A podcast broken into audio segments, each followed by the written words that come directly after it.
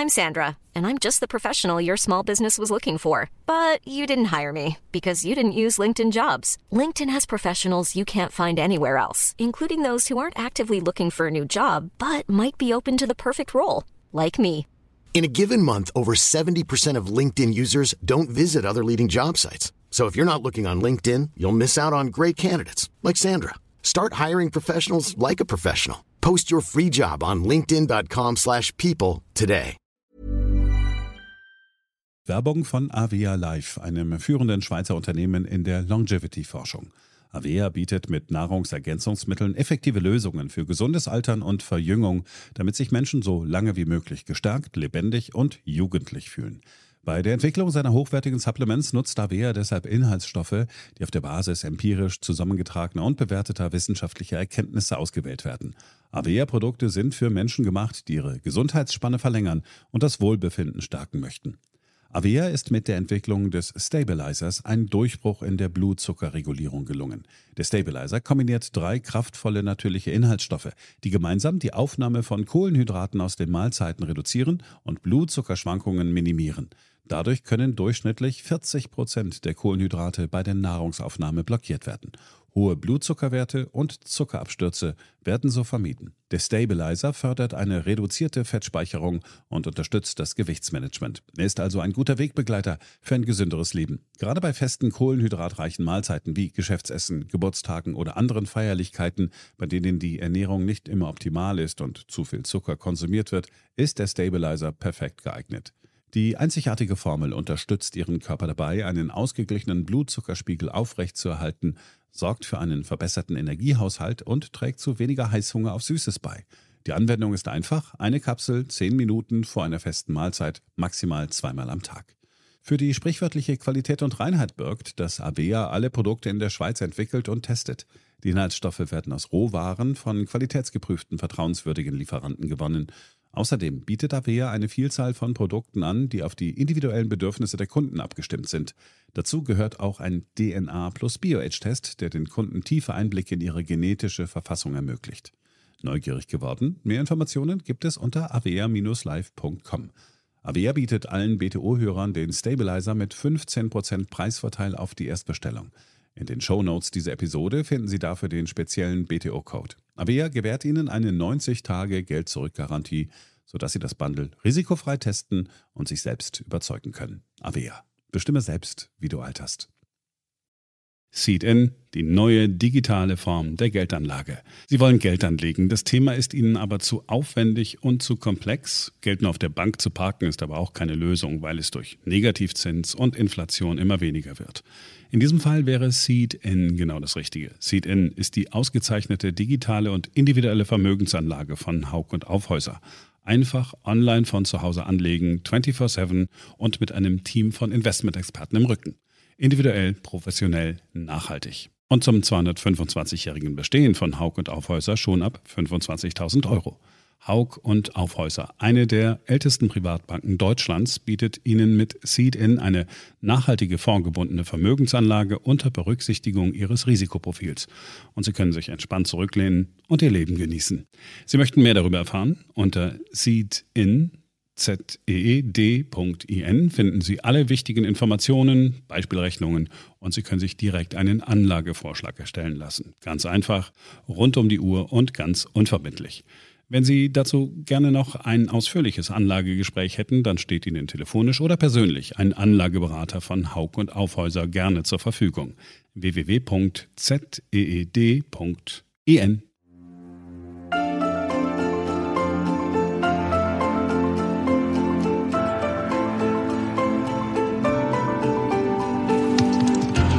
Hier ist BTO Beyond the Obvious 2.0, der Ökonomie-Podcast von Dr. Daniel Stelter.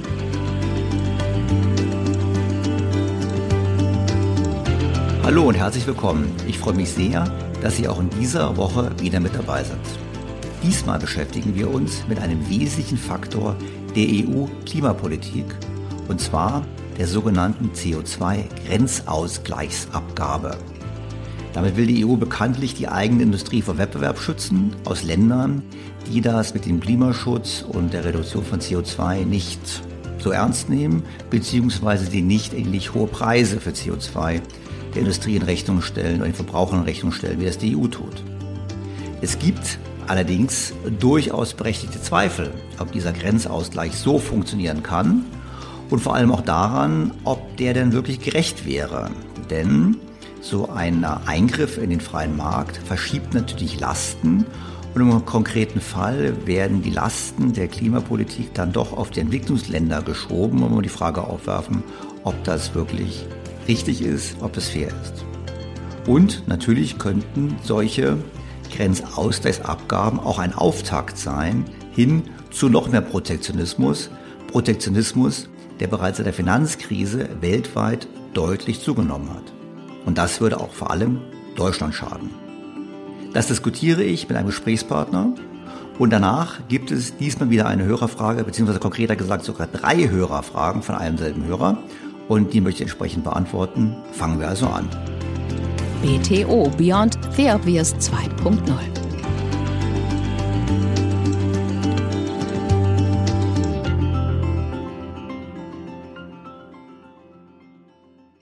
Eigentlich müssten wir ja auch etwas in diesem Podcast zur aktuellen Corona-Entwicklung sagen. Aber ehrlich gesagt, mir fällt nichts Neues ein.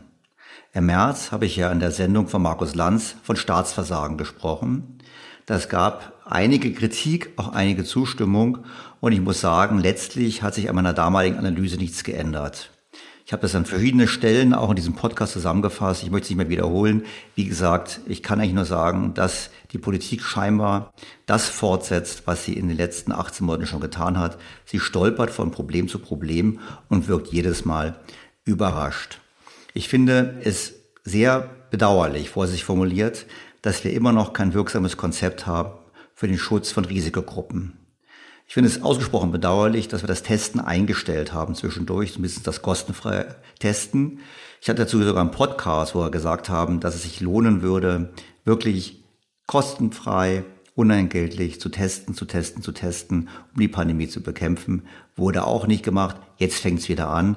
Aber natürlich hat es dazu beigetragen, dass die Zahlen wieder hochgegangen sind. Denn wir wissen ja auch, dass auch Geimpfte ansteckend sein können.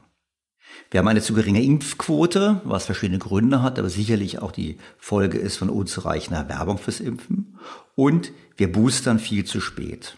Es gibt Studien, die zeigen beispielsweise, dass jene, die doppelt mit AstraZeneca geimpft wurden, bereits nach vier bis fünf Monaten keine Antikörper mehr aufweisen.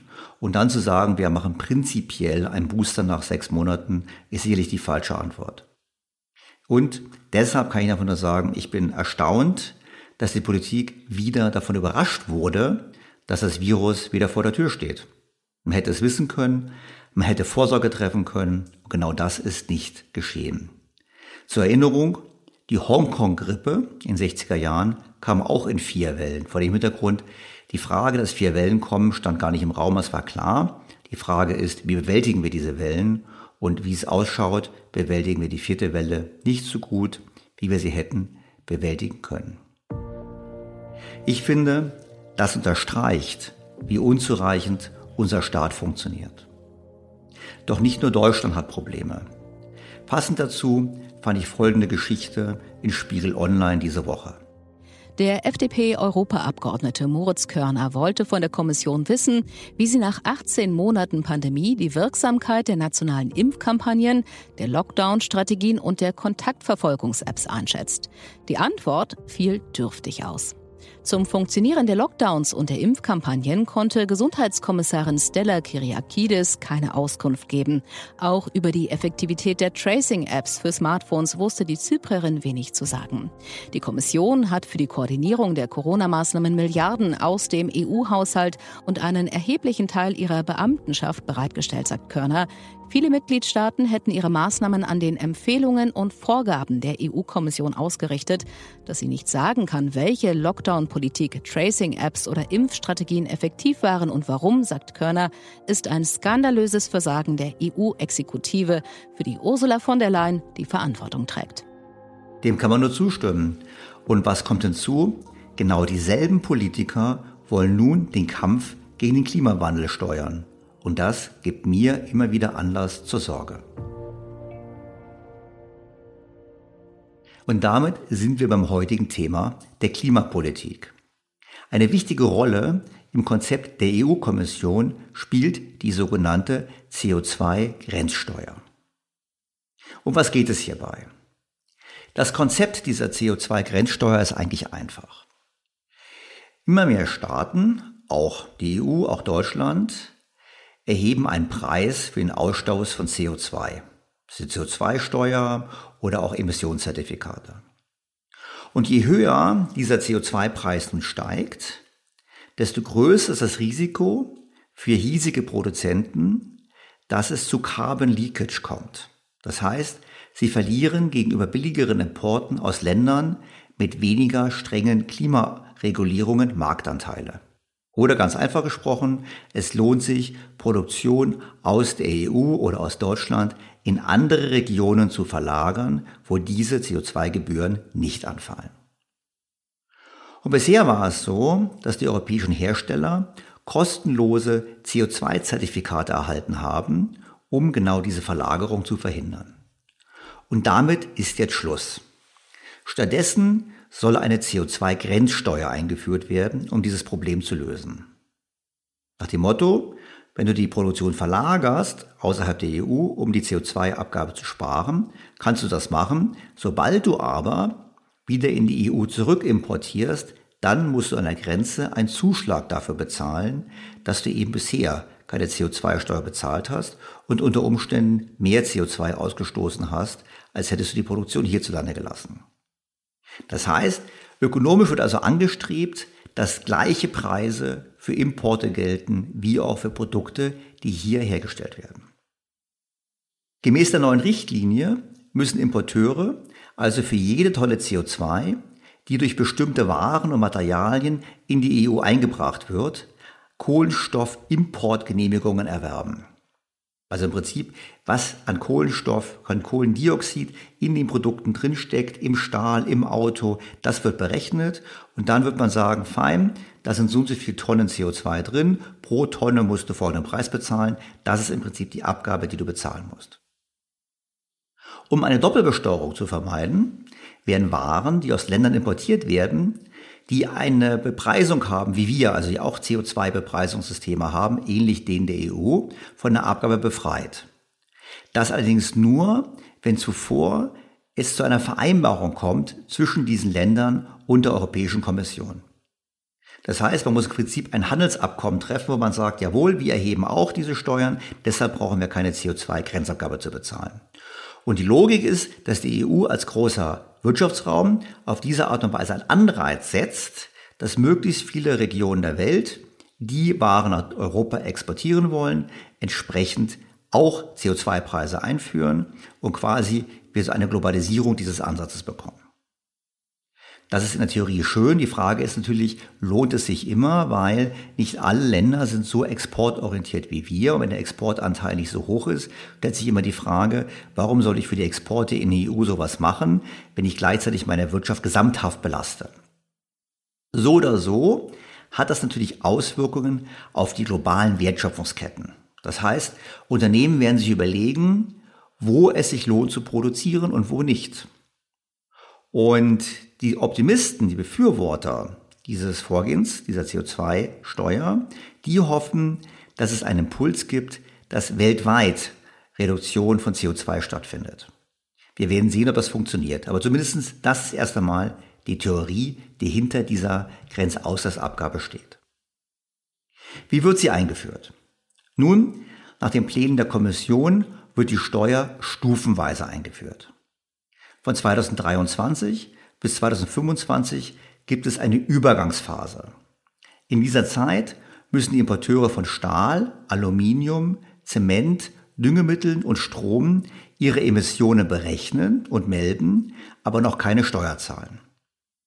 In der zweiten Stufe, die dann im Januar 2026 beginnen soll, müssen die Unternehmen Einfuhrgenehmigungen erwerben. Und da müssen sie bezahlen. Da müssen die EU-Importeure und die Nicht-EU-Hersteller, die hierher exportieren, ungefähr 75 Euro pro Tonne CO2-Emission bezahlen. Und bis 2030 soll der Steuersatz dann auf 100 Euro pro Tonne steigen. Und es soll dann, dann auch mehr Produkte von dieser Steuer erfasst werden. Wie wird das Ganze wirken? Nun, meine früheren Kollegen bei Boston Consulting haben das mal nachgerechnet. Der Titel der Studie für diejenigen, die es googeln wollen, lautet The EU's Carbon Border Tax will redefine global value chains. Also, wie die EU Grenzabgabe die globalen Wertschöpfungsketten neu definieren wird. Und die ersten Bewertungen, die BCG vornimmt, deuten darauf hin, dass diese Auswirkungen am stärksten sein werden auf Lieferketten in den Bereichen von Automobil, Bau, Verpackung und Konsumgütern. Ich würde dann sagen, naja, es ist praktisch alles, was keine Dienstleistung ist.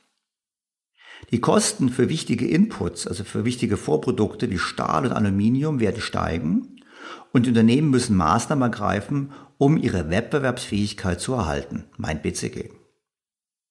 Und der Kostenanstieg ist durchaus spürbar. Die Materialkosten von CO2-intensiven Produzenten wie China, Russland und Indien werden wahrscheinlich um 15 bis 30 Prozent steigen.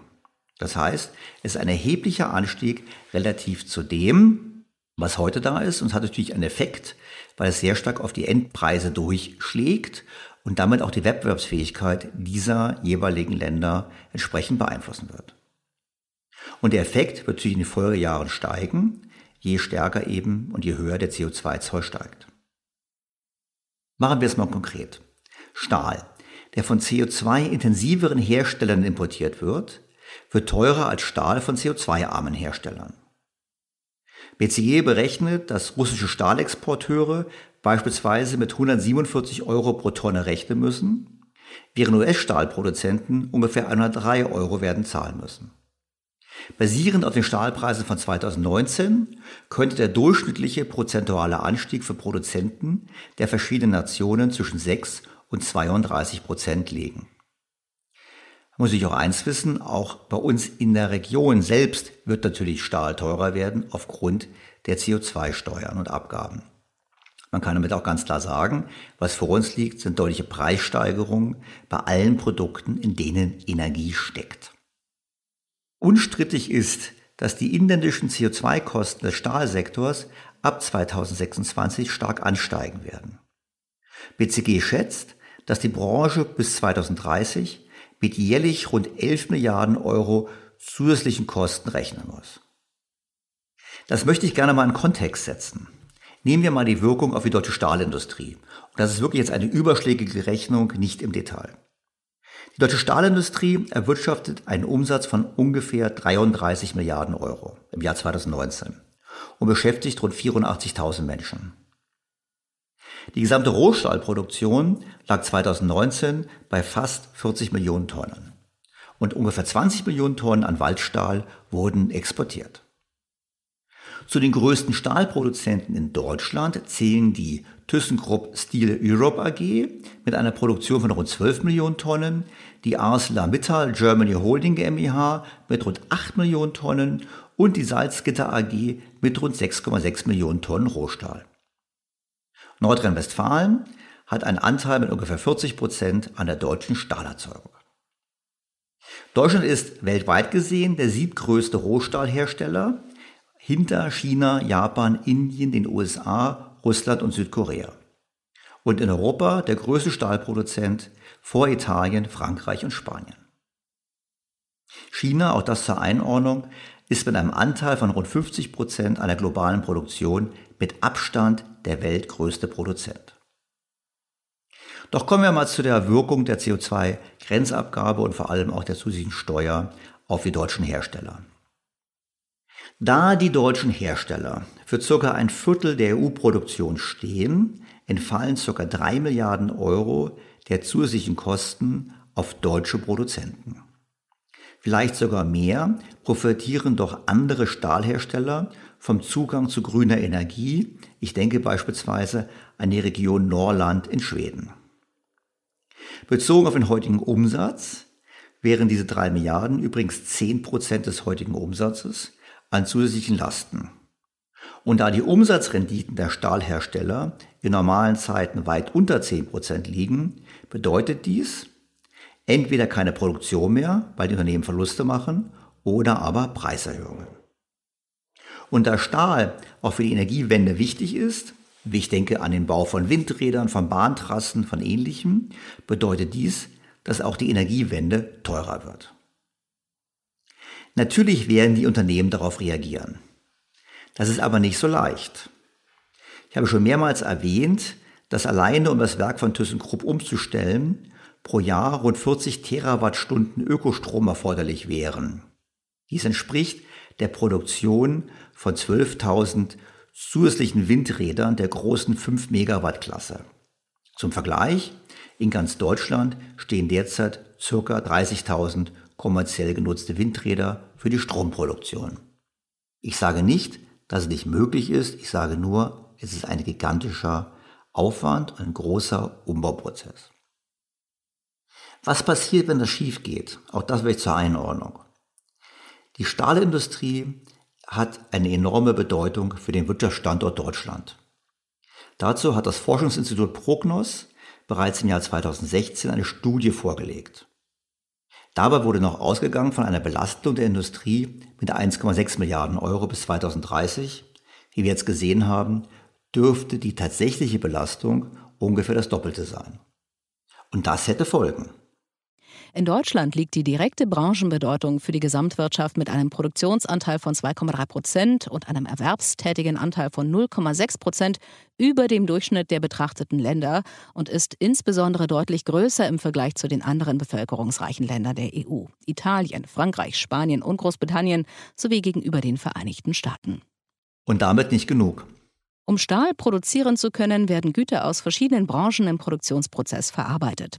Die Stahlindustrie tritt somit auch als Nachfrage nach Erzeugnissen aus anderen Branchen auf. Neben der Bedeutung als nachfragende Branche ist die Stahlindustrie vor allem aufgrund ihrer Rolle als Lieferant von Vorleistungsgütern für nachgelagerte Branchen von Bedeutung. Beide Impulse führen gesamtwirtschaftlich zu einer Einkommensminderung, sowohl auf Seiten der Unternehmen als auch der privaten Haushalte. Durch Rückkopplungseffekte sind die resultierenden Auswirkungen auf das Bruttoinlandsprodukt größer als die Summe der ursprünglichen Impulse. Im Ergebnis liegt die gesamtwirtschaftliche Wertschöpfung am Endjahr der Betrachtung knapp 30 Milliarden Euro unter dem Referenzniveau. Dieser Wertschöpfungsverlust geht einher mit einer niedrigen Erwerbstätigkeit im Umfang von 380.000 Personen. Und das Ganze, wie gesagt, im Fall einer Belastung um 1,6 Milliarden Euro pro Jahr bis 2030, also deutlich weniger als das, was jetzt bevorsteht. Hinzu kommt, dass von dieser Regelung auch die Exporte getroffen werden. Denn die Forscher von Prognos konnten doch nicht wissen, dass es keine Schonung von Exporten mehr geben wird. Da die kostenlosen CO2-Zertifikate auslaufen, müssen die Unternehmen die vollen CO2-Kosten ihrer gesamten Produktion tragen, also auch für die Produktion, die in Export fließt. Und dies bedeutet, dass sie auf einigen Nicht-EU-Märkten mit lokalen Herstellern konkurrieren werden, die nicht die vollen CO2-Kosten bezahlt haben, was zu einem potenziellen Kostenunterschied führt. Um dieses Problem anzugehen, haben die Unternehmen in einigen EU-Sektoren wie eben Stahl einen Preisnachlass für CO2-Exporte gefordert. Diesen hat die Europäische Kommission aber abgelehnt. Was bedeutet das Ganze? Meine früheren Kollegen haben natürlich Empfehlungen für Unternehmen zur Hand. Diese reichen von intelligenten Preiserhöhungen, Kostensenkungen in anderen Bereichen und Maßnahmen zur CO2-Einsparung bis hin zum Neudesign von Produktionsnetzwerken. Unternehmen sollten überprüfen, ob die Einführung der Steuer eine Anpassung der derzeitigen Produktionsstruktur erfordert. Ist es bei gleichen CO2-Kosten immer noch sinnvoll, im Ausland zu produzieren oder wäre es nicht besser, die Produktion wieder in die EU zu verlagern? Dies wirft mehrere Fragen auf. Zunächst die Frage nach dem Protektionismus. Und wie gesagt, wenn man davon spricht, dass der Produktion nach Europa zurückverlagert werden soll, ist das ja nichts anderes wie Protektionismus. Und ich kann mir gut vorstellen, dass es außerhalb Europas auch genauso aufgefasst wird. Und übrigens, das beginnt nicht erst dann, wenn wirklich die finanziellen Auswirkungen spürbar werden im Jahre 2026, sondern bereits ab Januar 2023. Warum? Bereits ab Januar 2023 müssen die Importeure einen erheblichen Verwaltungsaufwand betreiben. Sie müssen Mechanismen entwickeln, um die in ihren Produkten enthaltene Emissionen zu berechnen und dann diese Daten von unabhängigen Experten überprüfen lassen. Darüber hinaus müssen sie sicherstellen, dass die Emissionen den zuständigen Behörden ordnungsgemäß gemeldet werden. Importeure haften, wenn sie sich nicht an die Regeln halten. Konkret bedeutet das, dass die EU hier sogenannte non-tarifäre Hemmnisse errichtet. Auch das nennen andere Protektionismus und es wird genauso aufgefasst werden. Und noch mehr kommt hinzu. Diese Zölle erschweren es den Entwicklungsländern auch, im Wettbewerb zu bestehen. Einfach deshalb, weil heute schon die meisten reichen Länder mit CO2 sparsamer umgehen. Wir haben einfach die neueren und die effizienteren Produktionstechniken. Wir verschieben damit letztlich eine Last, nämlich die Klimaschutzpolitik, aus der westlichen Welt in die Entwicklungsländer. Der dänische Ökonom Björn Lomborg rechnet vor. Wenn die reiche Welt 20 Prozent ihrer Emissionen sparen möchte, kostet das rund 310 Milliarden US-Dollar pro Jahr. Durch die Verwendung von CO2-Zöllen kann die reiche Welt stattdessen um 400 Milliarden US-Dollar besser dastehen und sogar 90 Milliarden US-Dollar verdienen. Warum? Einfach deshalb, weil sie Unternehmen zwingt, Produktion in die reichen Industrieländer zurückzuverlagern. Auf der anderen Seite verlieren die Armen der Welt mehr als eine halbe Billion Euro. Dieser Haupteffekt der CO2-Zölle mag vielleicht vordergründig im Interesse des weltweiten Klimaschutzes sein. Einfach deshalb, weil Produktion aus weniger effizienten, also sozusagen klimaschädlicheren Produktionsstätten in effizientere, weniger klimaschädliche Produktionsstätten verlagert wird. Aber es kann sicherlich nicht im Interesse des Weltfriedens sein und auch der globalen Gerechtigkeit, wenn wir den Entwicklungsländern genau hier eigentlich die weitere Entwicklung und den Weg zu mehr Wohlstand verwehren. In welche Richtung die Produktionsverlagerung stattfindet, hängt im Einzelfall natürlich von vielen Faktoren ab. Denn während meine Ex-Kollegen positiv von der Rückverlagerung von Produktion in die EU schwärmen, gibt es auch die gegenteilige Entwicklung. Unternehmen werden sich fragen, was produziere ich am besten wo? Und gute Berater arbeiten vor dem Hintergrund der Aussicht bezüglich der CO2-Besteuerung, aber auch anderer Faktoren. Ich denke an Abgabenlast, ich denke an demografische Entwicklung, ich denke an Märkte der Zukunft und vor allem Wachstumsraten der Zukunft. Natürlich auch breiter und deshalb kann es durchaus sein, dass statt einer Verschiebung von Produktion in die EU es auch zu einer Regionalisierung von Produktion kommt.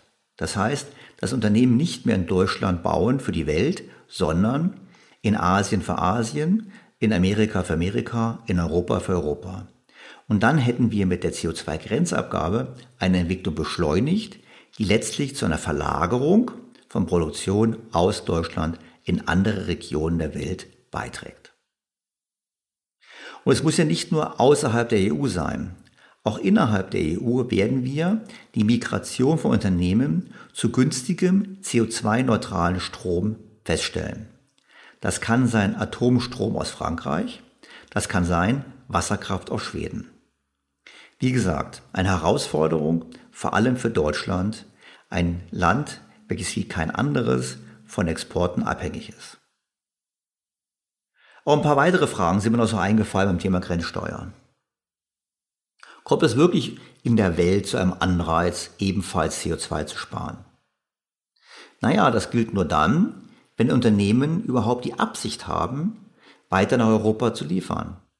Durchaus möglich, dass Unternehmen sagen, es lohnt sich nicht, wir konzentrieren uns auf andere Regionen der Welt, vor allem deshalb, weil wir dort im Wettbewerb mit europäischen Anbietern einen deutlichen Vorteil haben. Auch vergessen sollten wir nicht, dass die Bedeutung Europas als Markt zwar noch hoch ist, aber seit Jahren der Anteil am Weltbruttoinlandsprodukt sinkt. Die USA sind zurzeit noch relativ weit davon entfernt, einen CO2-Preis einzuführen. Und wenn es der Demokrat Joe Biden nicht macht, dann sicherlich nicht ein republikanischer Nachfolger und der muss nicht einmal Donald Trump heißen. Auch andere Probleme kommen mir in den Kopf. Wie gehen wir eigentlich damit um, wenn ein Stahlunternehmen CO2 in einem Endlager bindet? Also Carbon Capture. Carbon Capture ist in Deutschland, ist in der EU nicht angesagt, Deutschland explizit sogar ausgeschlossen. Was machen wir dann? Sagen wir dann, das zählt nicht, um CO2-neutral zu sein? Ich denke, das wird im Einzelfall nur schwer zu klären sein. Außerdem kommt hinzu, wie wollen wir eigentlich überprüfen, ob das chinesische Auto wirklich mit grünem Stahl gebaut wurde?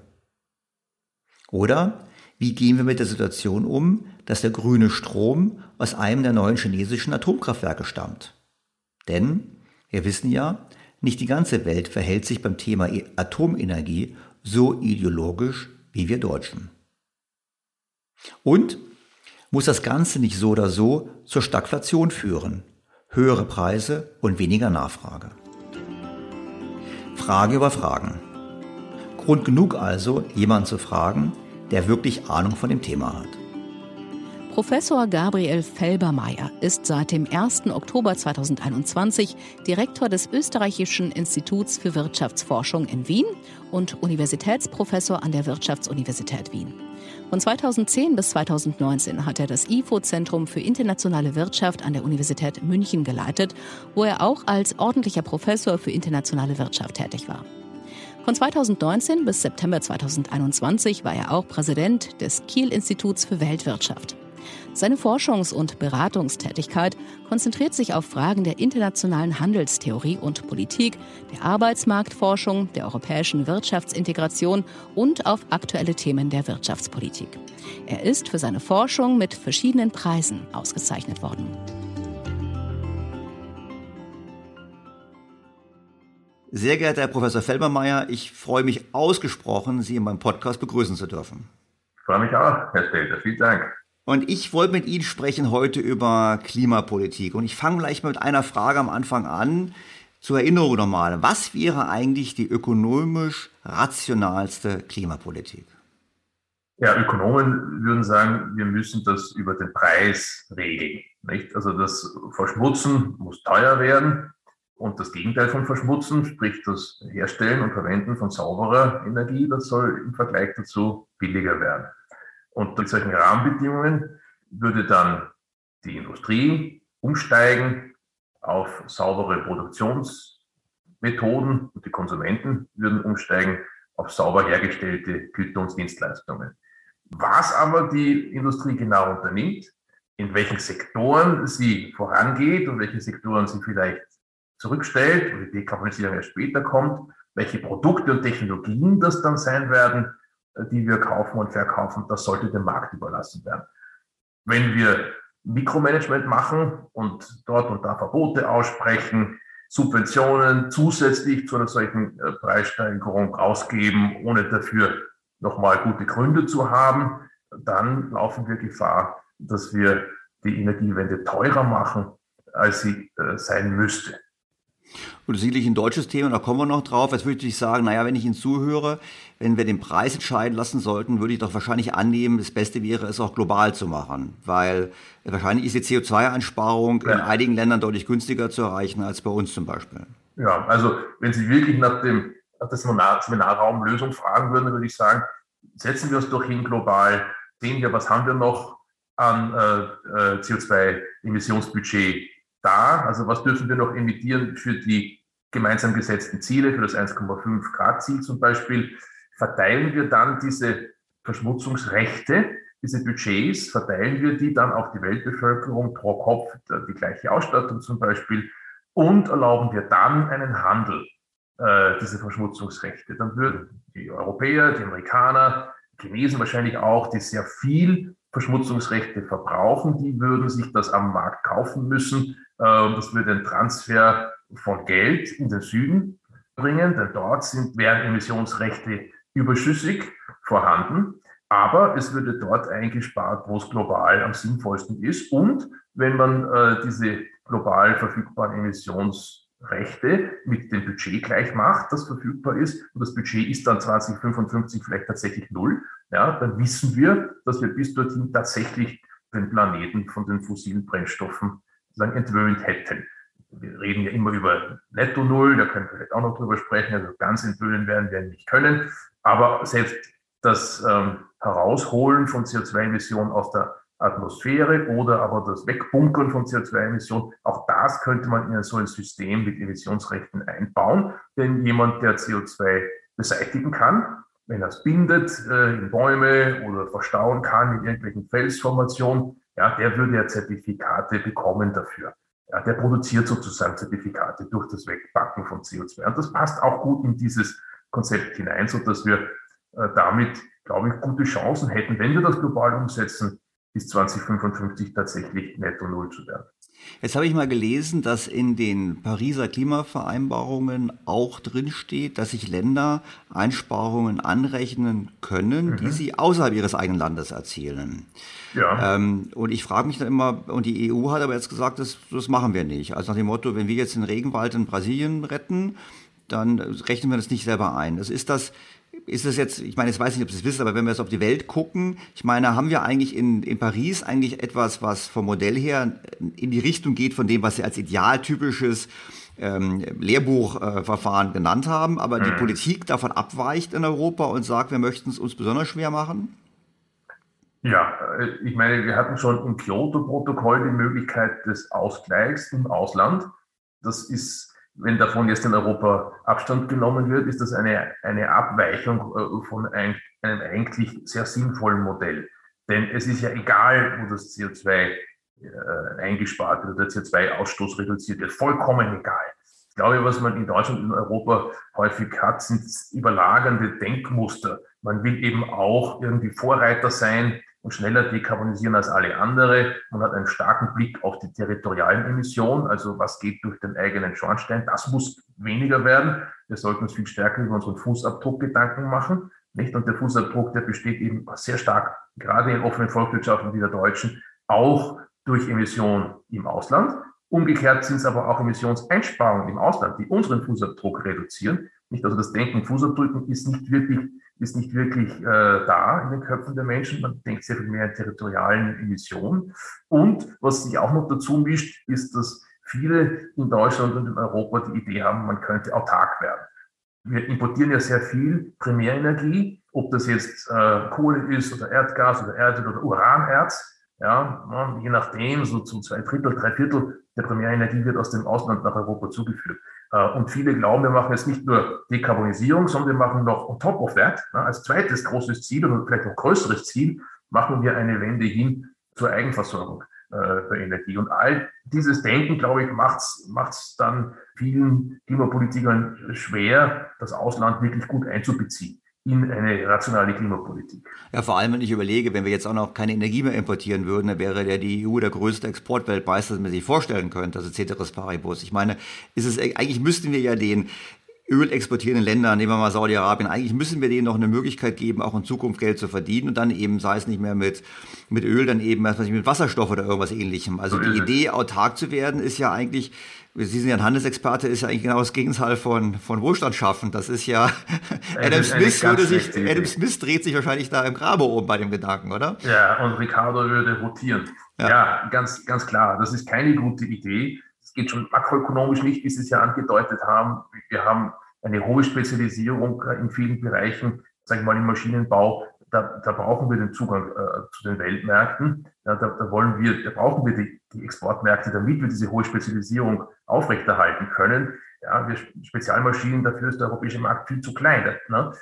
Das, das würden wir, wenn wir, wenn wir der Welt keine äh, Energierohstoffe mehr abkaufen würden, dann, dann würde dort äh, die Kaufkraft fehlen für die deutschen für die deutschen Produkte. Das ist das eine. Und das, das andere ist ja, ist noch vielleicht ein Ticken fundamentaler selbst wenn es uns gelingen würde, äh, ohne große volkswirtschaftliche Verluste ertragt zu werden, Europa macht acht Prozent der globalen CO2-Emissionen aus und äh, der Rest der Welt würde sich ja über die europäische und deutsche Zurückhaltung und Einkaufen von fossilen Brennstoffen freuen. Dort sinken dann die Preise und dort wird man stärker emittieren. Und die Frage, die man eigentlich stellen müsste, ist, wie können wir die Ölscheichs in Saudi-Arabien und die Gasbarone in Russland äh, und äh, die Kohlebergwerke in Australien und so weiter, wie können wir die Unternehmen und Länder dazu bringen, dass sie ihre wertvollen Ressourcen im Boden lassen? Nicht? Und mhm. das, ist, das, das ist doch die eigentliche Frage. Und da äh, ist es, äh, da ist sozusagen ein, ein europäisches Autarkiestreben überhaupt nicht nützlich dafür. Es wäre sehr viel sinnvoller, wie Sie es angedeutet haben, den, den Saudis zu sagen, wir importieren weiter gerne von euch, ihr habt viel Fläche, ihr habt viel Sonne, ihr habt ideale Bedingungen zur Produktion von Wasserstoff oder von Methanol zum Beispiel, also Derivat aus mhm. Wasserstoff. Und das importieren wir statt dem Erdöl. Das macht es diesen Ländern leichter umzusteigen. Wenn wir nur sagen, wir kaufen nicht mehr ab, äh, was ihr produziert, dann, dann werden die weiter aus dem Boden holen, aber eben woanders hin verkaufen. Ja, und dieser Umstieg für, also in Richtung saubere Energie muss vor allem für die Länder attraktiv sein, die sehr viele fossile Energierohstoffe im Boden haben und die heute noch sehr viel Geld verdienen durch das Fördern und das Exportieren dieser Güter. Ja, und vor allem würde ich mir auch vorstellen können, dass es auch für uns am Ende billiger wäre, als wenn wir jetzt versuchen, mit Windkraft und Solarkraft in Deutschland Wasserstoff zu erzeugen, was ja unglaublich teuer sein wird, allein schon aufgrund der Volatilität. Wir wissen ja, für den Prozess brauchen wir idealerweise einen kontinuierlichen Produktionsprozess und nicht abhängig von den ja. Aber wo wir gerade von, von den einen Anreiz geben, ich bin bei Ihnen, wenn Sie sagen, wir geben im Prinzip, wenn wir weniger nachfragen, wird Öl und Gas für andere billiger, dann können die Indonesier und können andere länger äh, das verheizen. Das habe ich verstanden, was günstiger ist. Ich habe eine andere Frage. Es gibt ja auch Stimmen, die jetzt sagen, naja, die aktuell relativ hohen Ölpreise, die aktuell relativ hohen Gaspreise, sind auch die Folge davon, dass wir in den letzten paar Jahren angefangen haben, nicht mehr ausreichend in Exploration zu investieren. Ich meine, die Stimmen gibt es ja auch und die sagen, wir haben im Prinzip halt die Politik alle Anreize gesetzt und auch die ganze ESG-Diskussion und die Frage, dass man nicht mehr braune Investments finanziert, führte dazu, dass das Angebot strukturell zurückgeht, bevor die Nachfrage nicht fallen kann, weil wir, mhm. wir, haben ja die, wir haben ja nicht die Möglichkeit auszuweichen, weil Sie haben vorhin so schön gesagt, ja, der ideale Modell ist ein hoher CO2-Preis. Ich meine, ich glaube, der implizite Preis bei Benzin und und Diesel für CO2 ist ja schon sehr, sehr, sehr hoch, der implizite CO2-Preis. Und trotzdem wird ja weiter Auto gefahren und wird es weiter verwendet. Also mhm. ist, sehen Sie das auch, oder dass wir im Prinzip hier diesen Übergang vielleicht unglücklich managen und zu früh fossile abstellen und deshalb Preise nach oben gehen zu einem Zeitpunkt, wo es die Politik dann gar nicht gerne hätte? Ja, also dass die Preise nach oben gehen, ist ja in Wahrheit aus einer äh, klimapolitischen Perspektive willkommen. Mhm. Nicht? Und wenn es wirklich so ist, ich bin mir nicht sicher, ob es so ist, aber wenn es so ist, dass wir jetzt äh, in großen Volkswirtschaften wie der, wie der europäischen, der amerikanischen, vielleicht auch der chinesischen klare Signale senden, dass es einen Ausstieg aus Fossilen gibt. Und aus dieser, aus dieser Erwartung heraus, Exploration, die bisher rentabel war, nicht mehr stattfinden oder Förderung, die bisher stattgefunden hat, nicht mehr stattfindet, weil es nicht mehr rentabel ist, dann ist das ja genau richtig dann, dann sehen wir ja, dass offenbar sozusagen die Aussicht auf Dekarbonisierung auch auf der Angebotsseite wirkt. Und das ist ja der zentrale Punkt. Was gefördert wird, wird ja verbrannt. Nicht insofern ist ein Rückbau von, von, von oder eine, eine langsamere äh, Vergrößerung der, der, der Förderkapazitäten ist ja eigentlich genau das, was wir, was wir brauchen, nämlich die Einschränkung auf der, auf der Angebotsseite. Aber man muss natürlich auch sehen, dass man die ganze klimapolitische Diskussion in Einklang bringen muss mit anderen Zielen, die wir auch haben. Nicht? Also wir wollen, wir wollen kein Degrowth. Das wäre, glaube ich, politisch ganz schwer zu verkraften in alternden Gesellschaften wie der, wie der europäischen. Und wir müssen sehen, dass wir durch die Energiewende nicht Energiearmut produzieren in vielen Haushalten. Also da gibt es verteilungspolitische Fragen, also Wachstumsfragen. Nicht? Und in dem Sinne ist, ist, ist auch da, auch da sozusagen wichtig, koordiniert vorzugehen, die Saudis mit ins Boot zu holen. Weil es macht keinen Sinn, wenn wir jetzt sehr schnell sehr hohe Energiepreise kriegen, die dazu führen, dass wir, weiß nicht, bei der nächsten großen Wahl in Frankreich, dass da jemand, eine Frau vielleicht Präsidentin wird, die alle klimapolitischen Ambitionen ihres Landes und damit auch Europas sofort abstellt. Also ich, glaube, neben dem, was rein volkswirtschaftlich sinnvoll ist, muss man auch sehen, was politökonomisch an Konsequenzen erwachsen könnte, auch für das Projekt äh, Energiewende. Und darum wäre es gut, die Saudis mit ins Boot zu holen, mit den OPEC-Ländern zu reden, nicht damit zu verbinden, dass wir jetzt Energiewende machen, dann wir endlich unabhängig, ja, da können wir uns endlich, müssen wir uns endlich nicht mehr auseinandersetzen mit irgendwelchen Potentaten aus, aus äh, Moskau oder aus dem Iran oder aus Saudi-Arabien. Ja, also das ist, glaube ich, die falsche Denke für ein globales Problem. Da bin ich bei Ihnen. Aber ich würde mal bei dem zum Thema kommen mit den Kostensteigerungen, weil mhm. die Energiepreise schlagen ja auf alles durch. Mhm. Und ich glaube, in den volkswirtschaftlichen Modellen spielt Energie nicht so eine große Rolle, aber ich persönlich würde erwarten, dass Energie eigentlich hinter allem steht. Am Ende ist die Kartoffel teurer, weil der, äh, nicht nur weil der Diesel teurer geworden ist für den Bauern, sondern auch weil der Dünger teurer geworden ist, weil wir sehr viel Energie braucht bei der Herstellung von, von Düngemitteln. Da sehen wir ja auch, die Nahrungsmittelpreise sind auch stark gestiegen und es gibt dann wieder Unruhen. Wir denken, arabischen Frühling, der war ja auch ausgelöst durch Nahrung. Ich meine, wie sehen Sie das Thema? Ich meine, haben wir bedeutet die faktische, die, die unzweifelhafte Verteuerung von Energie bedeutet in der Übergangszeit, vielleicht ist es 20, 30 Jahren anders, wenn wir die Lösung gefunden haben für die Speicherung der erneuerbaren Energien, aber in dieser Übergangsfrist bedeutet das dann eigentlich strukturell höhere Inflation? Ja, absolut. Also es ist ja so, dass wir deswegen Klimapolitik brauchen, sprich Emissionshandel oder CO2-Preise, weil die Wirtschaft nicht von sich aus auf die billig verfügbaren fossilen Brennstoffe verzichtet. Ja? Und das heißt ja, dass es teurer werden muss, nicht? weil wir die billig verfügbaren Brennstoffe aus dem Markt drücken wollen. Ja? Das, das ist auch nicht äh, zu retten, wenn man sagt, lasst uns nicht über CO2-Preise gehen oder einen Emissionshandel, sondern über Subventionen. Ökonomen geht es ja am Ende um relative Preise. Wir wollen mhm. das Schmutzige relativ zum Sauberen billiger machen. Jetzt drehen wir stark an den, an den, an den Kosten für die schmutzigen Sachen, nicht? also am Emittieren von, von CO2-Emissionen. Man könnte sagen, ja, dann lass uns doch vielleicht auch mehr subventionieren. Das ist vielleicht eher der amerikanische oder vielleicht der chinesische Ansatz. Ja? Darüber kann man sprechen, ob das sinnvoll ist, aber zunächst einmal für die relativen Preise ist es egal, ob man am Nenner oder am Zähler dreht. Ja? Mhm. Wir könnten auch durch Subvention versuchen, Strom billiger zu machen. Aber das ändert nichts daran, volkswirtschaftlich, dass wir zunächst einmal aus günstig und reichlich vorhandenen fossilen Energieformen aussteigen und teurere Energieformen anzapfen. Vielleicht werden die in Zukunft billiger sein, aber zunächst teurer sind. Und das, das ändert nichts daran, dass wir, dass wir äh, in einer Übergangsphase eine volkswirtschaftliche Belastung haben, die sich irgendwie ausdrücken wird. Und am klarsten drückt sie sich eben dadurch aus, dass Dinge teurer werden, dass die Kaufkraft, die die Menschen haben, kleiner wird. Daran ist nichts zu ändern, es sei denn, wir schaffen schneller, als das vielleicht jetzt absehbar ist, die Entwicklung von Technologien, die auch tatsächlich, äh, wenn man die Grenzkosten betrachtet, günstiger äh, Strom produzieren kann oder Energie bereitstellen kann, als das durch das Verbrennen von fossilen Brennstoffen der Fall ist. Ne? Da sind wir noch nicht dort, jedenfalls nicht, wenn man, wenn man sozusagen neben den Grenzkosten auch die Kapitalkosten mit. Ja, und vor allem auch, wenn man die Systemkosten betrachtet. Wir wissen ja gut, Wind und Solar ist grenzkostenmäßig günstig. Wir wissen aber auch, wir brauchen ein anderes Stromnetz, wir brauchen Investitionen ins Stromnetz, andere Integration und wir brauchen ein Backup. Solange wir ein Backup nicht haben für die Tage, an denen kein, keine Sonne scheint und wenn der Wind nicht bläst, dafür ja. brauchen wir ein Backup. Das haben wir nicht. Da reden wir über Gas und diese Gas, jede dieser Backup ist im Prinzip doppelte Infrastruktur. Darum ist es eben dann auch teuer. Das ist einfach so. Aber jetzt gehen wir mal noch mal einen Schritt weiter und wie gesagt, wenn ich jetzt, wenn Sie dann sagen, nee, äh, erstellt er die, das ist jetzt sozusagen so spekulativ, da will ich mich gar nicht dazu äußern, da verstehe ich das auch. Aber Sie sagen ja im Prinzip, okay, die Preise gehen hoch. Jetzt sage ich mal, na gut, eigentlich ist ja der Kuchen irgendwo begrenzt. Wir haben das jährlich erwirtschaftete Bruttoinlandsprodukt. Ich gebe jetzt einen höheren Anteil des Bruttoinlandsproduktes aus für Energie. Dann fehlt das den Leuten anderswo. Die können dann, die haben einerseits eine Preissteigerung, andere Dinge müssten billiger werden, sagen sie so nett, aber nicht alles wird gleichzeitig billiger werden können, weil Energie steckt irgendwo überall drin.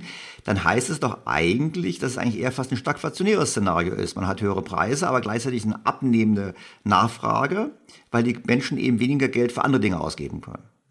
Ja, äh, das ist gar nicht spekulativ, Herr Stelter. Ich glaube, das ist ein durchaus, ein durchaus realistisches Szenario. Man muss halt unterscheiden zwischen Wohlfahrt und, und ökonomischen Wohlergehen, ja, da trifft das zu, was Sie sagen, und BIP. Da muss es nicht zwingend zutreffen. Also wenn entlang dieser, dieser Umbauphase die Investitionen ansteigen, dann entzieht das ja auch Ressourcen dem Konsum. Wir konsumieren weniger, wir leben damit auch schlechter. Aber das BIP könnte trotzdem steigen, vielleicht sogar stärker, als wir es uns bisher vorgestellt haben, weil wir sozusagen ein weiterer Bestandteil des BIP, nämlich die Investition, stark ansteigen wird.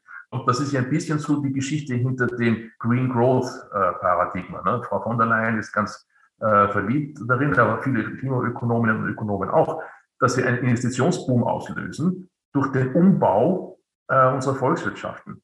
Und das heißt natürlich immer, wenn wir, wie Sie sagen, ein, ein gegebenes Ausstattung mit Ressourcen, wenn wir mehr davon in Investitionen lenken, dann haben wir weniger für den Konsum. Das ist für den Lebensstandard zunächst schlecht, aber für das BIP kann das eine gute Sache sein. Äh, wir, wir sozusagen verwenden einfach die Ressourcen für etwas anderes. Das BIP ist da dahingehend blind.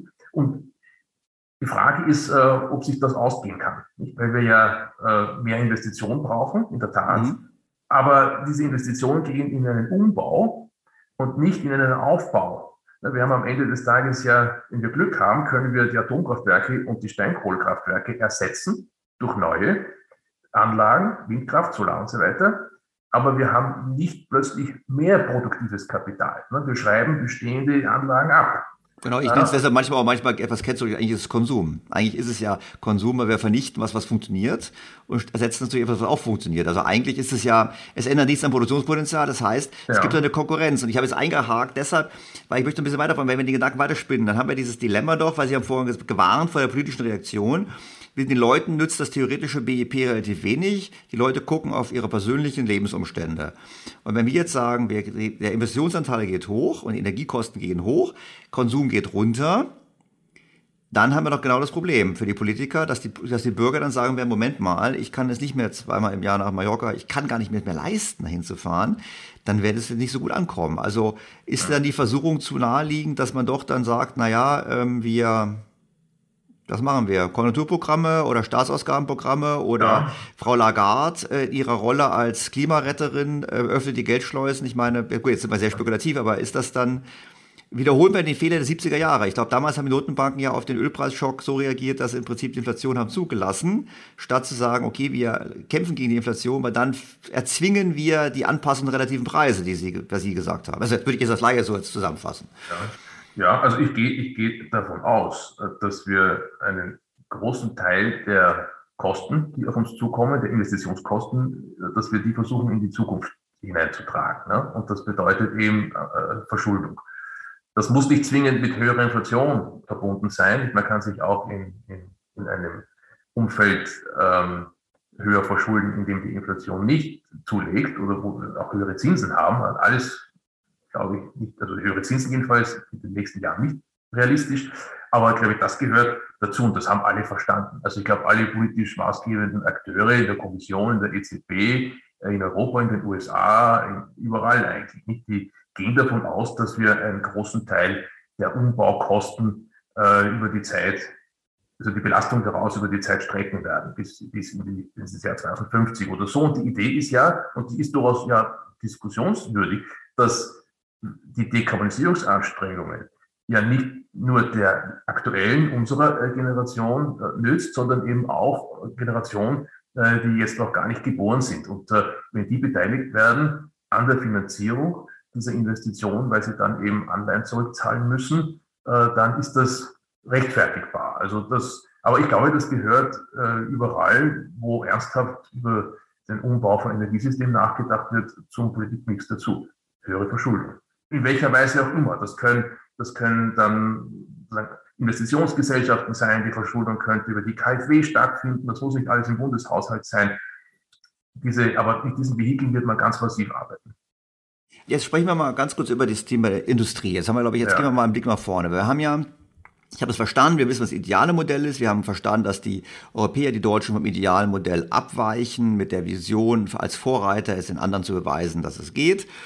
Und das hat natürlich Implikationen. Ich meine, wir haben jetzt in Deutschland schon sehr hohe Strompreise. Gut, die Industrie zahlt die nicht, aber die, Privathaushalte zahlen die. Jetzt, mhm. was, ist es, kommen wir in eine Welt hinein, wo der Zugang zu billiger Energie der entscheidende Wettbewerbsvorteil ist? Ich habe ein Interview gelesen mhm. mit, mit, mit, dem, mit, mit einem der Stahlverantwortlichen, der hat gesagt nach dem Motto, naja, eigentlich müsste man mehr Stahl in äh, Frankreich produzieren, weil wir dort garantiert auf absehbare Zeit Zugang haben zu günstigem Atomstrom.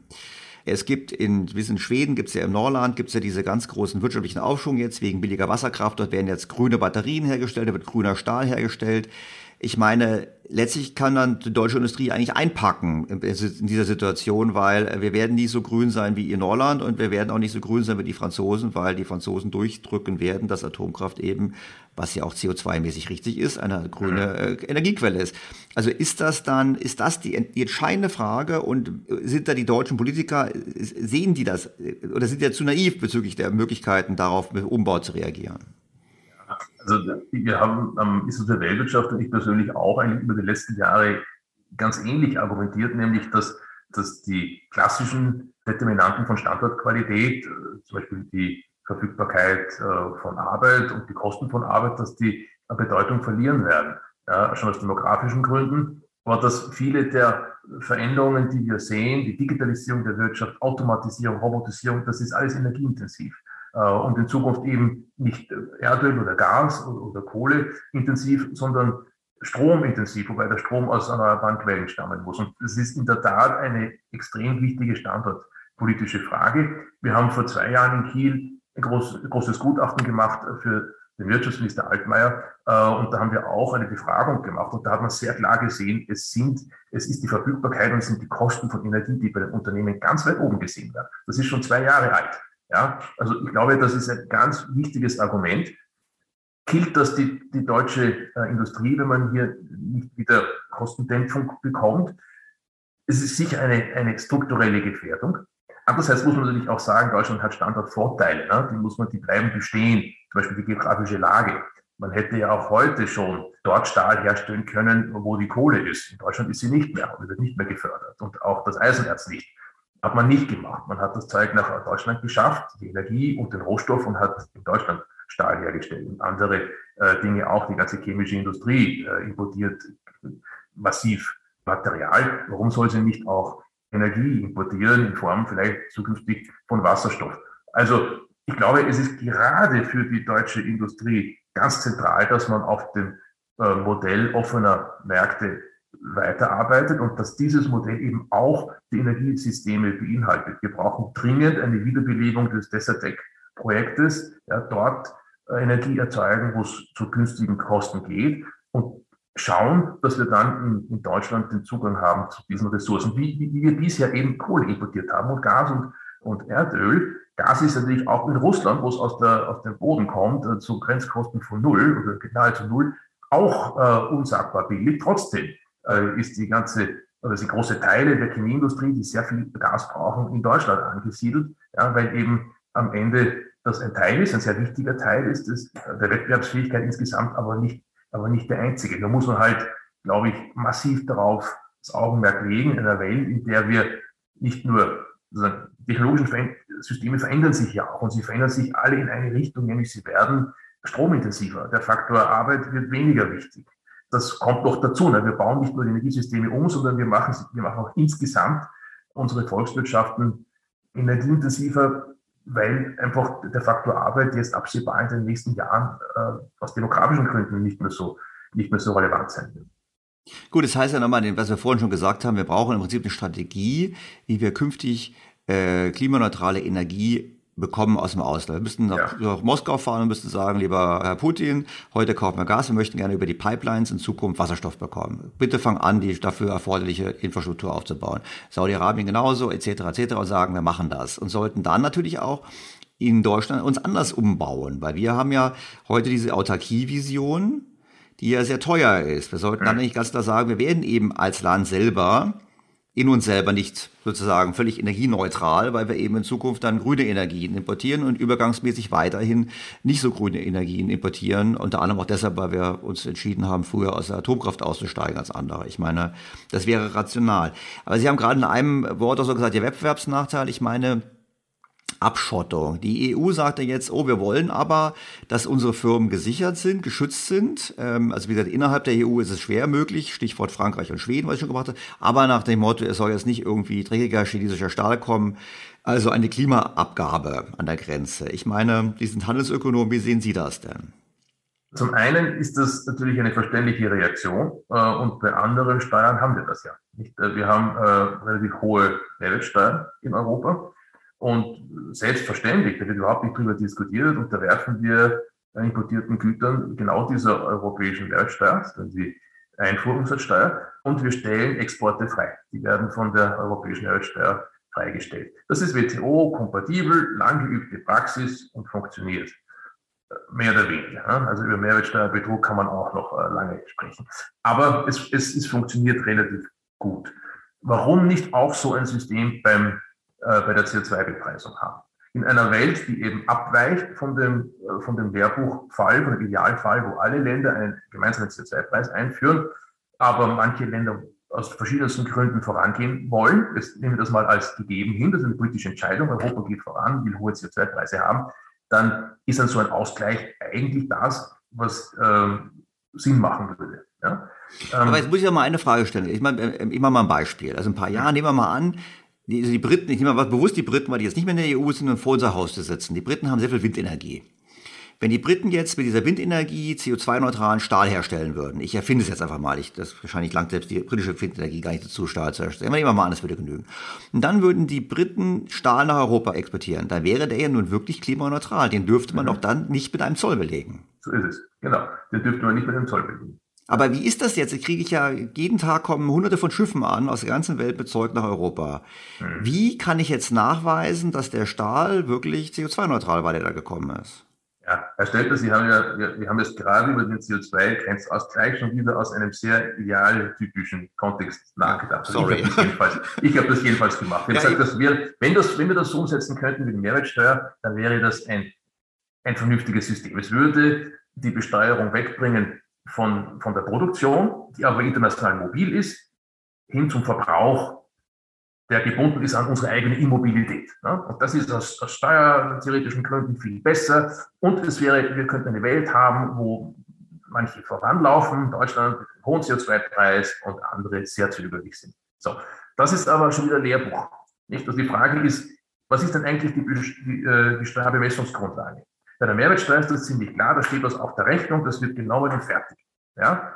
Wir wollen hier gerne über den CO2-Grenzausgleich den CO2-Gehalt importierter Güter mit einer mit dem europäischen Steuerwert belegen. Aber wir kennen den CO2-Gehalt der importierten Güter nicht. Wir würden gerne die Exporte freistellen. Ja, das geht vielleicht ein bisschen leichter, weil wir die europäischen Daten besser kennen. Aber auch da ist nicht klar, was ist denn der CO2-Gehalt eines deutschen Autos, das zu 40 Prozent aus Materialien äh, besteht, die ihrerseits importiert werden mussten und so weiter. Also es ist wahnsinnig kompliziert. Und weil es so kompliziert ist, ähm, ist, ist hier sozusagen Skepsis angesagt. Ne? Ich, hab, also ich würde das, das theoretische Konstrukt loben, ja, aber wenn, es, wenn wir nicht messen können, was wir eigentlich besteuern können, das, da kann man nicht weit gehen, wenn man das nicht kann. Deswegen war äh, ein Vorschlag zu sagen, wir, wir sollten nicht unilateral einen äh, europäischen Grenzausgleich einführen, ja, weil das in, ohnehin nicht funktionieren wird, technisch nicht funktionieren wird, aber möglicherweise Handelspartner vor den Kopf stößt, die dann ihrerseits mit mit äh, Retorsionsmaßnahmen reagieren, also mit, mit anderen äh, handelspolitischen Schwierigkeiten für Europäer. Lass uns möglichst viele Länder äh, zusammenbringen, die maßgeblichen, mindestens die Amerikaner, die Briten sowieso und die anderen EWR-Staaten, ja, unsere Freihandelspartner, lass uns die zusammenbringen und lass uns das tun, was wir bei der Unternehmensbesteuerung ja auch scheinbar hinkriegen, nämlich einen Mindestpreis für CO2 zu diskutieren. Wenn der wenigstens bei unseren maßgeblichen Handelspartnern eingeführt wird, dann könnten wir im bilateralen Verkehr mit diesen Handelspartnern auf diese Schikanen verzichten und müssten uns nicht sozusagen über diese fast unlösbaren Probleme hermachen, wie man denn jetzt den CO2-Gehalt von Gütern berechnen kann. Da werden Länder überbleiben, wahrscheinlich auch schwierige Länder wie China, äh, Indien, Brasilien vielleicht, die nicht mitmachen in einem solchen Klimaclub. Ja? Und bei denen wird man dann mit sehr schwierigen Instrumenten, die werden pauschalieren müssen. Da wird man WTO-Rechtsstreitigkeiten kriegen, weil das Pauschalieren diskriminiert natürlich die besonders grünen Hersteller in China. Ja, aber mit denen wird man sich dann herumschlagen müssen. Also die Idee ist, möglichst den Raum möglichst groß zu machen, wo man bitte keinen CO2-Grenzausgleich braucht, weil dieser CO2-Grenzausgleich jedenfalls mit dem Wissensstand, den wir heute haben und mit den technischen Möglichkeiten, die wir heute haben, ein Bürokratiemonster werden würde. Ja, und ich glaube, die Amerikaner wollen es auch nicht, wenn ich es richtig verstanden habe. Die waren ja auch kritisch bezüglich dieser Grenzausgleichs. Und die haben ja auch, glaube ich, Biden hat ja auch keinen CO2-Preis, wenn ich es richtig verstanden habe, eingeführt in den USA. Das heißt, er sieht das anders. Das heißt, dann würde ich natürlich jetzt so sagen, dann ist es eine Totgeburt. Und dann ist natürlich die Frage für mich wieder so, wenn ich das nicht einführen kann, wenn ich also wissentlich einen Wettbewerbsnachteil eingehe, dann ist auch die Frage, sollte ich dann nicht meine Strategie hierzulande oder in Europa überdenken? Ja, also ich, ich würde sagen, das ist nicht zwingend eine Totgeburt. Äh, ich glaube, dass man auch äh, in den entscheidenden Sektoren mit den Amerikanern jetzt gerade in Gespräche kommt. Ja, wir haben ja im, im Bereich Stahl und Aluminium zumindest einen äh, Waffenstillstand jetzt mit den Amerikanern. Also die Amerikaner verzichten auf, auf die Zölle, die Trump eingeführt hat und Europa verzichtet auf die Verschärfung seiner Maßnahmen. Aber man kann schon, glaube ich, gerade mit den Amerikanern ähm, ein Klimaclub oder Klimaclubartige Elemente entwickeln in den, in den Branchen, wo es wirklich wichtig ist. Auch wenn die Amerikaner keinen CO2-Preis einführen, wird man sich dann Gedanken machen über äquivalente Regulierung. Regulierung treibt ja Kosten auch.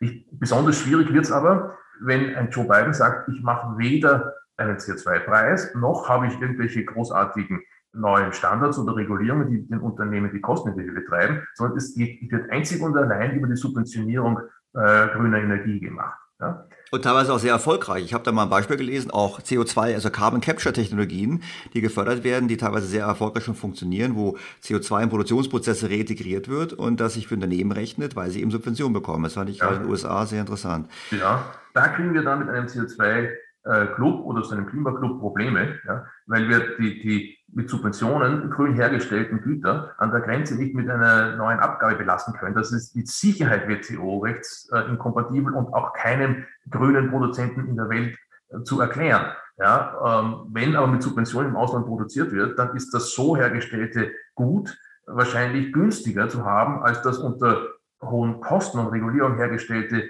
ebenfalls grüne europäische Gut. Ja, und aber ich glaube, dass die Lösung eben darin bestehen muss, in diesen Branchen in intensive Gespräche einzutreten.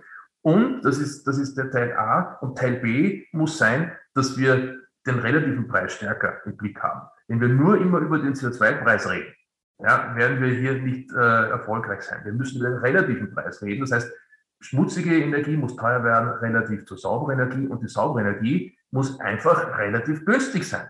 Ja? wie man das hinkriegt, ob man sagt, wir investieren mehr als alle anderen äh, in die Beschaffung von grünen Energien aus dem Ausland, aus dem Inland.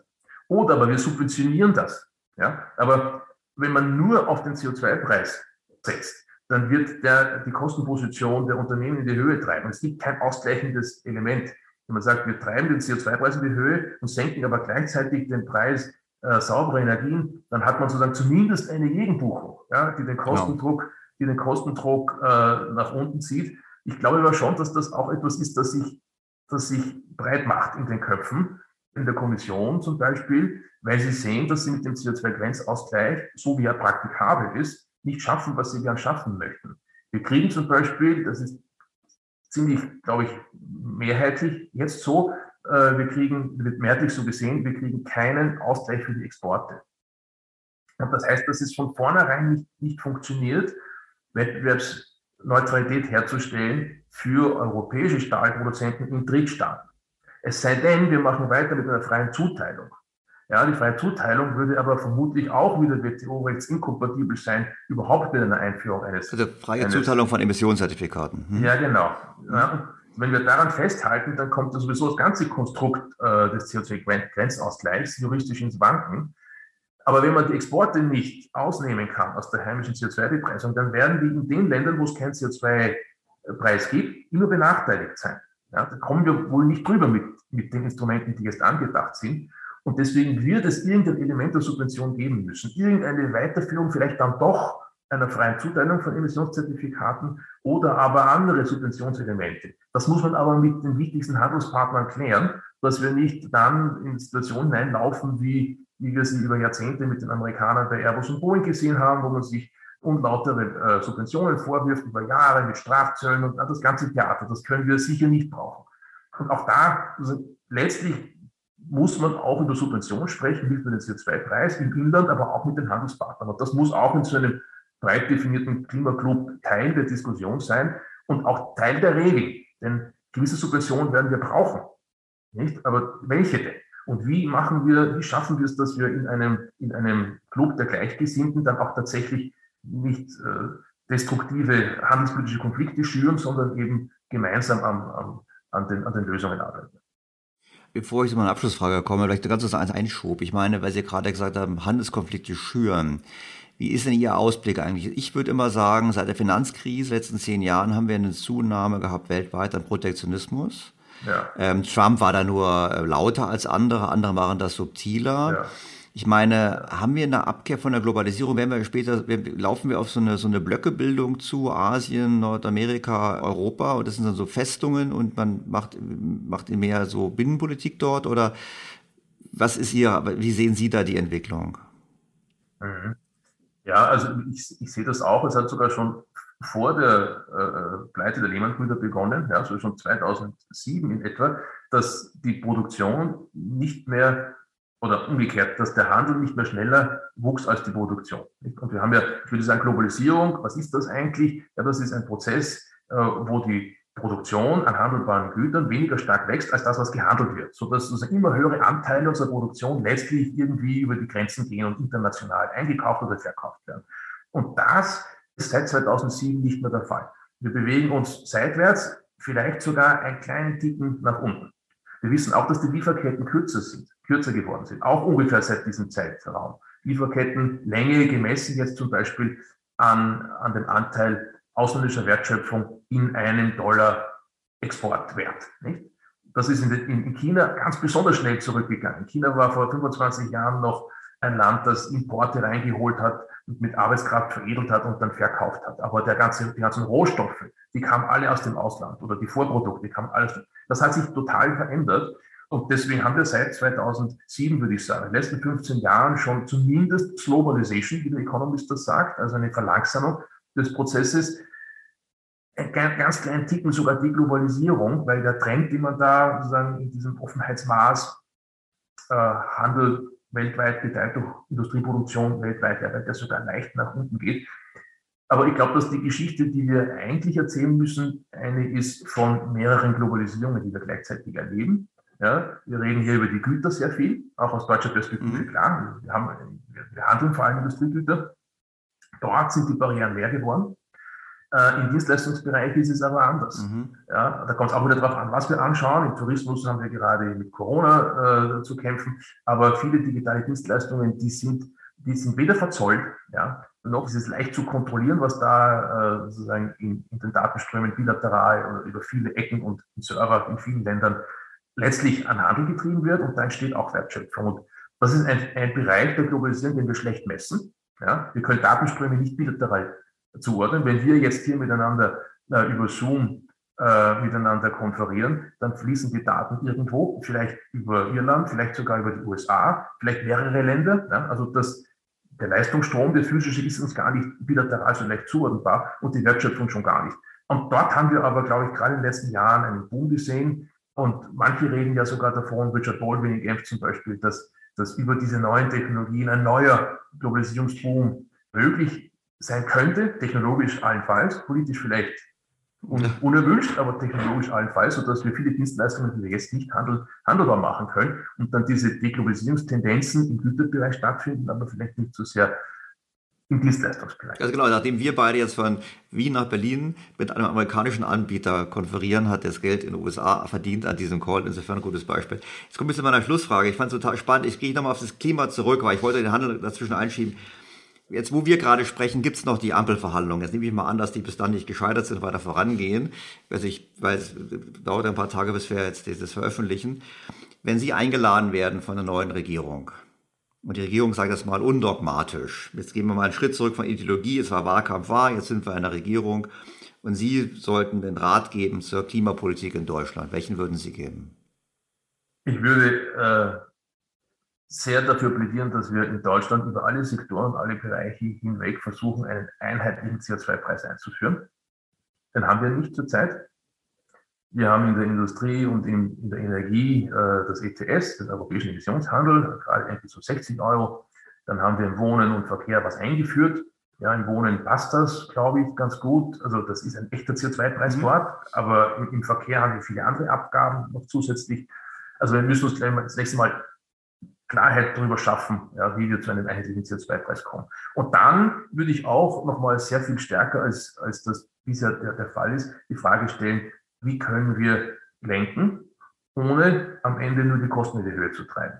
Nicht? Und das bedeutet eben nicht nur über den CO2-Preis zu reden, also über den Preis der schmutzigen Alternativen, sondern auch sehr viel mehr noch darüber zu reden, wie können wir es denn schaffen, dass die, dass die Substitute dafür möglichst kostengünstig sind. Wir brauchen in Deutschland sozusagen möglichst günstige Alternativen zu den fossilen Brennstoffen. Das hat in der, also die Debatte darüber, die hat im Wahlkampf, finde ich, nicht stattgefunden, nicht? weil die involviert natürlich dann das Ausland als Lieferant auch von solchen Substituten. Und äh, wir müssen uns auch fragen, ob nicht an, an gezielten Stellen neben der CO2-Bepreisung auch Subventionen notwendig sind, um äh, für die Haushalte und die Industrie die Substitute für die fossilen Brennstoffe möglichst günstig zu machen.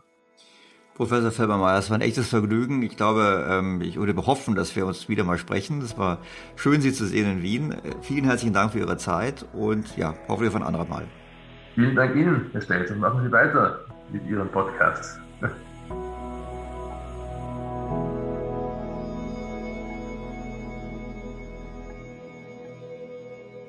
Für mich bleibt festzuhalten, dass die CO2-Grenzabgabe, so wie die EU-Kommission sie plant, eher ein Rohrkrepierer werden wird.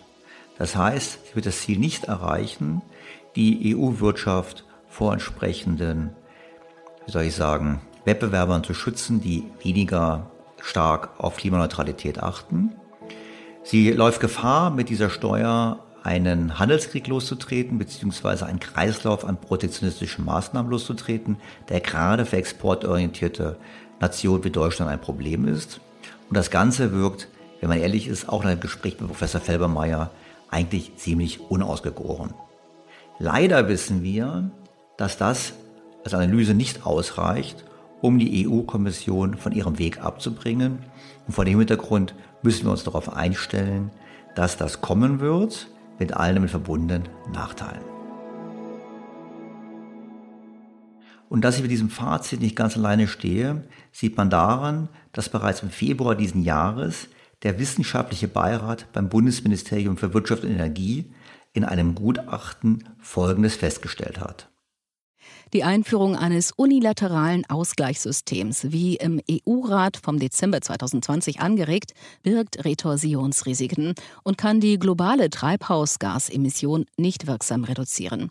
Auch unter idealen Umständen kann ein Ausgleichsmechanismus das indirekte Leakage über die globalen Energiemärkte nicht verhindern. Er kann also bestenfalls ein Instrument zur Eindämmung des direkten Leakage sein. In der Praxis gilt aber nicht einmal das.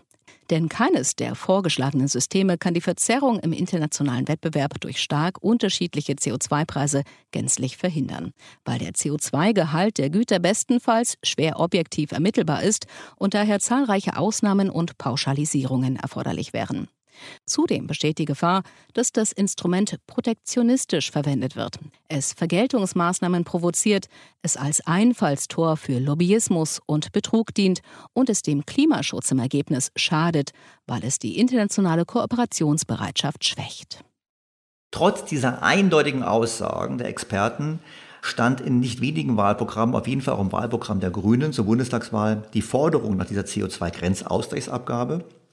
Und wir können davon ausgehen, dass die EU diese auf Biegen und Brechen versuchen wird durchzusetzen. Es wäre zu wünschen, dass die neue Bundesregierung sich diesem Thema annimmt und in Brüssel auf eine Alternative drängt. Denn was wir jetzt definiert und vorliegen haben, ist etwas, was gerade einem exportorientierten Land wie Deutschland erheblichen Schaden zufügen kann.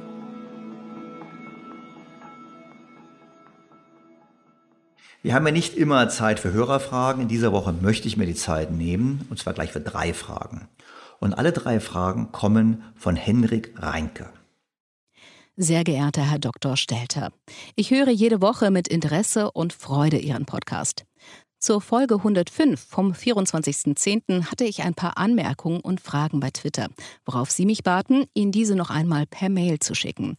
Das möchte ich hier nun gerne tun. Ich hatte Anmerkungen zu drei Themen. Erstens die Einflussfaktoren für den Rückgang der Zinsen. Professor Mayer kritisierte die Methoden, mit denen einem Ersparnisüberhang und demografischen Veränderungen einen Einfluss auf den Zinsrückgang nachgewiesen wird. Zum einen kann man die Kritik, dass die Ergebnisse durch die Spezifikation des Modells getrieben sind, genauso anführen, wenn der Geldpolitik ein Einfluss auf den Zinsrückgang nachgewiesen wird. Zum anderen kann auch, wenn die Sparquote nicht angestiegen ist, eine erhöhte Sparneigung zinssenkend wirken, nämlich wenn sparende Haushalte und Unternehmen ein konstantes Angebot an Ersparnissen zu einem geringeren Zins machen. Außerdem ist ein wichtiger Punkt in der Literatur, dass zwar die risikolosen Realzinsen seit etwa 1980 weltweit stark gesunken sind, aber die Rendite von Realkapital und risikobehafteten Assets sich dagegen kaum verändert hat. Dies wird auf eine Knappheit risikoloser Wertpapiere bzw. eine Übernachfrage nach diesen zurückgeführt. Also sicherlich richtig, dass es eine Knappheit an risikolosen Wertpapieren gibt, was unter anderem auch an der Politik der Notenbanken liegt, weil die nämlich auch sehr viel aufgekauft haben und den Markt entzogen haben. Aber weder Herr Professor Mayer noch ich haben gesagt, dass die Geldpolitik der einzige Einflussfaktor ist auf den Zinssatz. Wir haben ja auch in diesem Podcast schon andere Themen diskutiert. Ich denke an die Autoren des Great Demographic Reversal, die bei mir zu Gast waren, die gezeigt haben, dass im Prinzip die demografische Entwicklung auch einen erheblichen Faktor darstellt bei der Erklärung von Zinsen. Ich finde es trotzdem naheliegend, dass die Notenbanken einen Beitrag geleistet haben zur Zinsentwicklung. Und zwar auf verschiedene Wege. Zum einen, sie haben immer die Schuldner geschützt und haben damit das Signal gegeben, Schulden machen ist gut und haben im Prinzip einen Anreiz gegeben, sich immer mehr zu verschulden und damit das Finanzsystem letztlich immer instabiler zu machen. Und zum anderen haben sie auch die, ähm, wie soll ich sagen, die Investoren geschützt, indem sie eben die Renditen von riskanten Assets geschützt haben, indem sie verhindert haben, dass Aktien, dass andere Dinge entsprechend mal gefallen sind. Und vor dem Hintergrund, durch diese asymmetrische Reaktion, wie es die Bank für internationalen Zahlungsausgleich nennt, haben wir natürlich schon einen Beitrag der Notenbanken gehabt. Also nicht alleine, andere Faktoren spielen auch eine Rolle, aber die Notenbanken haben ihren Anteil gehabt. Zweite Frage. Hat die Geldpolitik die Ungleichheit erhöht? In der Folge wurde von Ihnen beiden, meine ich, die Aussage gestützt, dass die Geldpolitik die Ungleichheit erhöht hätte. Bezüglich der Vermögensungleichheit glaube ich das sofort. Aber wie sieht es aus, wenn man die Einkommensungleichheit betrachtet, die vielleicht ökonomisch eine wichtigere Rolle spielt? Ich vermute, dass die Geldpolitik seit der Finanzkrise eine noch höhere Arbeitslosigkeit verhindert hat und dazu beigetragen hat, dass die Löhne sich besser entwickelt haben. Diese Effekte dürften eher zu einer Verringerung der Ungleichheit beigetragen haben. Wie ist Ihre Einschätzung dazu? Also zum einen ist es so, dass ja äh, mit Frau Schnabel jetzt eine, ein prominentes Mitglied des EZB-Rates offen eingestanden hat, jawohl, die Geldpolitik führt zu einer Ungleichheit und zwar eben zu einer Ungleichheit bei den Vermögenspreisen. Das wurde ganz klar gesagt.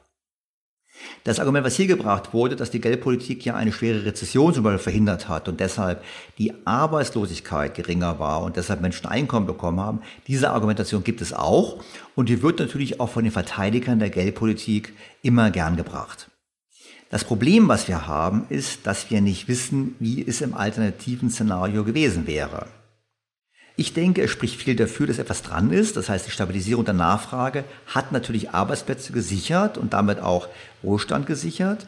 Aber wir müssen trotzdem die Rolle der Notenbanken bei dem Thema der Vermögensungleichheit anerkennen und eben prüfen, wie wir zu besseren Wegen finden. Damit sind wir bei der dritten Frage.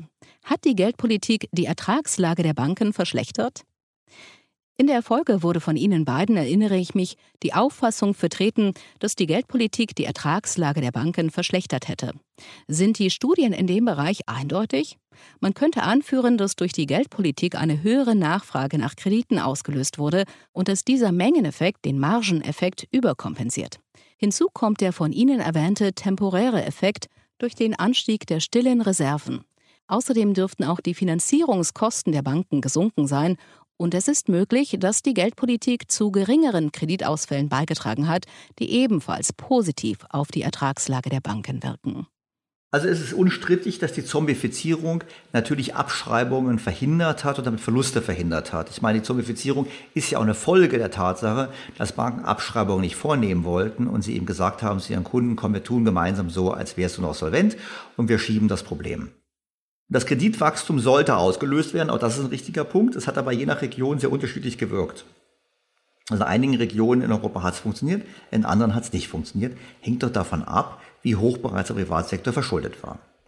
Und was die Ertragskraft betrifft, da gibt es genaue Daten. Also schon 2017 hat die Bundesbank in einer Studie gezeigt, dass die Niedrigzinsen Banken und Sparkassen belasten. Konkret stand da folgendes, ich zitiere das mal. Im Hinblick auf die schrumpfenden Margen im Zinsgeschäft würden die Banken und Sparkassen zudem zunehmend alternative Ertragsquellen erschließen.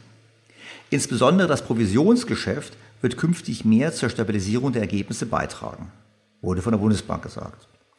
Und er sagt, diese Maßnahmen, hat, die Bundesbank auch gesagt, diese Maßnahmen der Banken sind nicht ausreichend, um die Erosion der Ertragskraft zu kompensieren. Sie sagen, für eine Kehrtwende sind weitere größere Anstrengungen erforderlich. Und das war der Punkt im Prinzip. Wir haben gesehen, es gibt eben eine abnehmende Ertragskraft. Und wenn wir jetzt mal die Zahlen anschauen, das war 2017, dann kann man sicherlich sagen, wenn überhaupt, hat sich die Situation seit damals eher verschlechtert als gebessert. Und da sehen übrigens auch die Aktienmärkte ähnlich. Steigen die Zinsen, steigen die Aktienpreise von traditionellen Kreditbanken. Im Gegensatz dazu stehen natürlich die Investmentbanken, die von den Zinssenkungen natürlich profitieren, einfach deshalb, weil das Kapitalmarktgeschäft nach oben geht und sie mehr Aktien handeln können und ähnliches. Das wäre meine Antwort.